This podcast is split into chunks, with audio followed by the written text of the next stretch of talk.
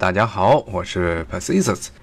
今天接着上回的话题，叫传染病对美国人的社会的冲击。小儿麻痹症啊，当时很多新闻媒体报道的这些照片，给我们美国社会一个非常强烈的这冲击呀，视觉上的冲击，心理上的冲击。所以当时美国基本上是全国都发动起来要搞这个疫苗。在公共卫生的压力之下呢，当时是美国人一共开发出了两种疫苗。联合国啊制定了全世界根除小儿麻痹症战略的时候呢，首选的疫苗就是萨宾开发出的减毒性的口服的糖丸。到了现代当代来说呢，由于小儿麻痹症绝大部分地区和国家都已经灭绝之后呢，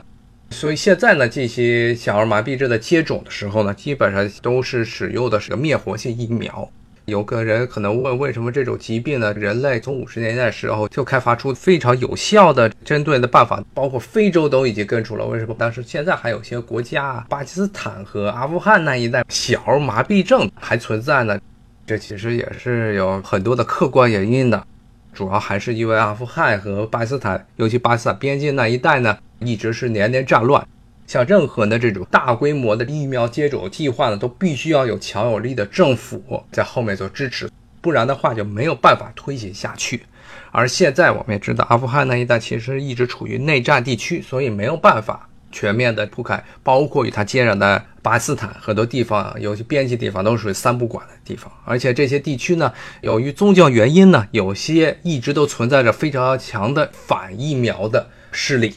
这其实是在全世界来说都存在，但是呢，由于小儿麻痹症这疫苗在美国的效果太明显了，所以很多的原来反对一切疫苗接种的宗教团体呢，对小儿麻痹症疫苗是睁一只闭一只眼。但是在巴基斯坦和阿富汗这一带，很多宗教团体是非常强烈反对接种这种疫苗的，所以造成当地这些地区呢，小麻痹症一直无法彻底根除。所以每年其实现在的新增的这些小儿麻痹症患者其实很少，大概也就十几个、二十来个，但是它还是存在。这些地方都是疫区，中国人去那儿的话一定要小心，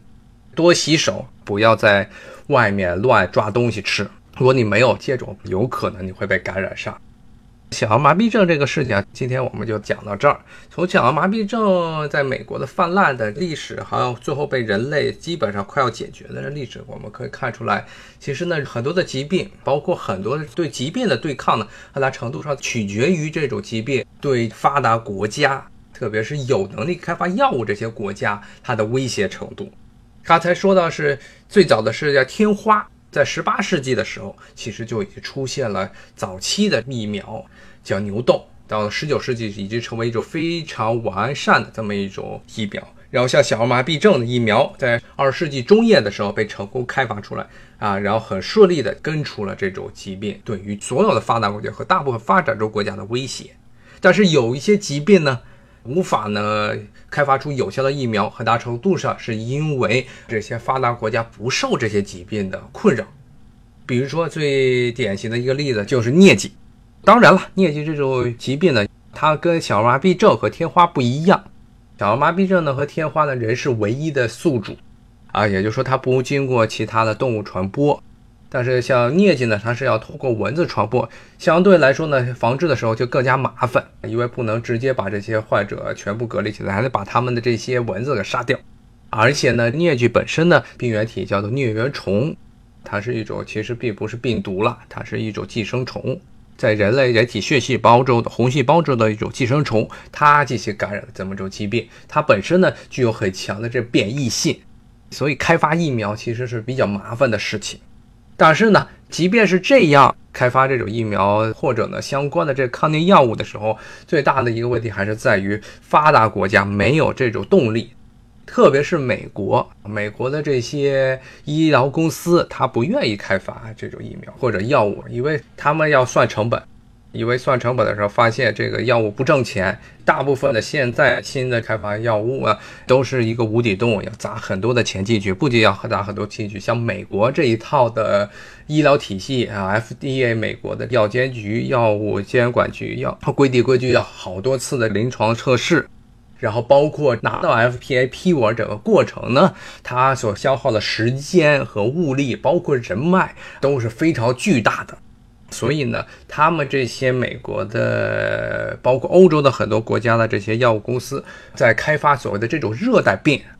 因为疟疾主要是在通过蚊蝇传播，它主要是在热带地区、潮湿、有很多的水的地方传播的疾病。那么这这种疾病呢，他们开发时候就没有任何的动力。因为绝大部分的发达国家都是在温带地区，现在都已经没有这疟疾了。只有在非洲，包括南亚，那我记得好像前不久中国才没有疟疾的新发病例。但是像咱们的原来在长江沿岸很多的湖泊，包括东南山地中很多这些比较潮湿有水的地方，都还存在着疟疾疾病。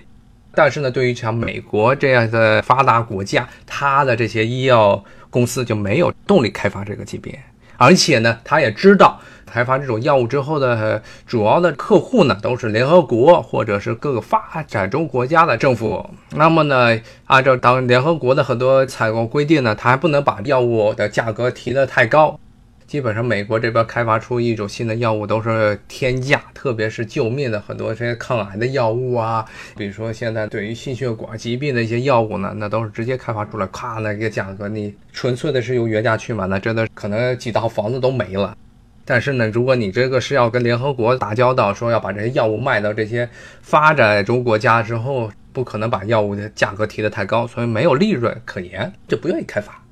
所以呢，像很多一些热带疾病，现在人们老觉得好像什么非洲啊这些地方是各种疾病瘟疫的温床，比如说像刚才说的疟疾，包括了嗜睡症啊，这是另外一种寄生虫感染人体之后造成的这么一种疾病，通过一种采采蝇一种吸血的苍蝇传播，包括还有各种的寄生虫病，什么钩虫病啊、蛔虫病啊，乱七八糟一些疾病，说都在非洲泛滥。一方面是因为确实是热带地区疾病很多，但是更重要的原因是因为发达国家都不在热带，所以没有真正的具有经费、具有人力去开发这些疫苗啊、开发各种药物的这些国家没有动力去为这些发展中国家开发药物，而这些发展中国家自己又没有经费，很多国家的公共卫生团队都是处于涣散阶段。比如说埃博拉，一种非洲出血热，这是一种很恐怖的疾病，在非洲基本上每隔几年就要爆发一次，好像最近刚刚又爆发过，是因为确实是这些国家他们缺乏了足够的卫生条件，而且公共卫生团队的能力也非常的差。这都是当代世界一个非常赤裸裸的现实，就是发达国家它永远都有最好的经费来开发对抗疾病的药物和疫苗，但是发展中国家都没有这个能力，这就造成了一个非常强烈的所谓的互为因果。这没有钱开发这种药物，你就没有办法保护自己，没有保护自己的人民呢？这些人民由于很穷，然后呢，你又更没有能力去开发药物，越来越糟，越来越糟。所以这是非洲现在面临的公共卫生危机的一个现状。当然了，美国也不能够独善其身。马上要跟大家说的另外一种疾病，就是起源于非洲，那就是艾滋病。而且来到了美国之后，美国目前为止还没有开发出，全世界来说都没有开发出有效的药物来对抗艾滋病。说到艾滋病，可能大家了解的就更多了，因为小儿麻痹症跟大家接触它的历史可能很久远，都是很早之前的事儿，现在都没有人真的得这种疾病了。但是艾滋病，嗯，在我们身边。无论是在美国还是在中国各地，都有着艾滋病的存在。大家对艾滋病都有一个基本的了解啊，稍微给大家简述一下。那么这个疾病呢，其实传播的途径有好几种，包括这个血液传播，包括性传播，包括这个母乳传播，这么几种常见的这传播方式，其实跟乙肝是很像的。但是呢，这是现在咱们都知道这些艾滋病它的传播，它其实真正的名字呢？它这种疾病的全称呢，其实是获得性免疫系统缺失症，是通过了一种寄生在人体免疫系统中的这种病毒 HIV 这种病毒来获得这种疾病的。这种病毒最大的一个特点呢，就是能够摧毁人体的免疫系统，它能把人体的白细胞，咱们的主要的抵抗外来入侵的这些卫士给弄垮，弄垮之后呢，外面的各种的这乱七八糟的病原体都能很轻松的侵入人体的体内，造成各种严重的并发症。如果大家看过一些艾滋病人晚年的照片的时候，都会觉得特别吓人，他们身上经常长一些瘤子，那不是人体中自发因为细胞抽风长出来的肿瘤，很多时候都是各种外界的细菌感染人体产生的瘤子。这些细菌在一般情况下人体是不会感染的，但是就是因为这些人免疫系统已极度衰落，是基本上是不存在，没有任何的防线，造成了外面的各种势力可以有机可乘。另外一个常见就是真菌感染，咱们生活的环境中到处都有真菌，我们经常说食物上长了毛，那东西就是长的是真菌。真菌一般对人体没有什么危害，由于人体免疫系统对真菌这些病原体有很强的识别能力。就你要敢来，我就把你杀掉。但是呢，艾滋病患者就完蛋了。你来了之后，我根本没有士兵来杀你。所以很多艾滋病人都是因为真菌感染，比如肺炎呀，很乱七八糟疾病就死了，肺里全部都是菌丝，很吓人的事情。这里不跟大家讲这些恐怖的故事了，主要还是讲讲这艾滋病对美国的冲击。那么这艾滋病呢，其实一开始可能是在七十年代的时候，八十年代初、七十年代末的时候，就已经从非洲来到了美国。当时因为这个疾病呢，它并不是像所谓的小麻痹症啊，包括天花这样的疾病呢，很容易被人们识别，尤其是天花，一长咵满脸全是大包，非常吓人，所以大家对这个一开始都不清楚。而且它早期的症状，刚刚感染上艾滋病的症状，跟普通的感冒很像，是高烧，呃，然后卧床在家，然后感觉很像是感冒，所以呢，也没有提起人们的注意。更加重要的是，它不是通过空气传播，而通过性传播，还有血液传播。所以呢，相对来说呢，传播途径也比较的受限制，所以人们对它的感想不是很多。但是呢，八十年代之后，就陆陆续续在美国出现了大批的免疫系统缺失的疾病，当时各地的这医院都发现很多这些病人，他体内的白细胞数目低到了一个非常吓人的一个阶段。当时就说整个免疫系统都已经垮掉了。当时后来人们才发现，哦，原来这是种新型的疾病。当时最后追溯溯源是在非洲。现在呢，一般认为艾滋病专门感染人类的这种病毒呢，它跟非洲猩猩、黑猩猩身上的一些类似的入侵这免疫系统的这病毒有很强的相关性。但具体的分子生物学的分析现在还在进行之中。那至于它是怎么弄到人体上来的，我们就不做更多的联想了。主要还是讲讲这个美国这边反应。谢谢大家的收听，咱们下回再见。好，拜拜。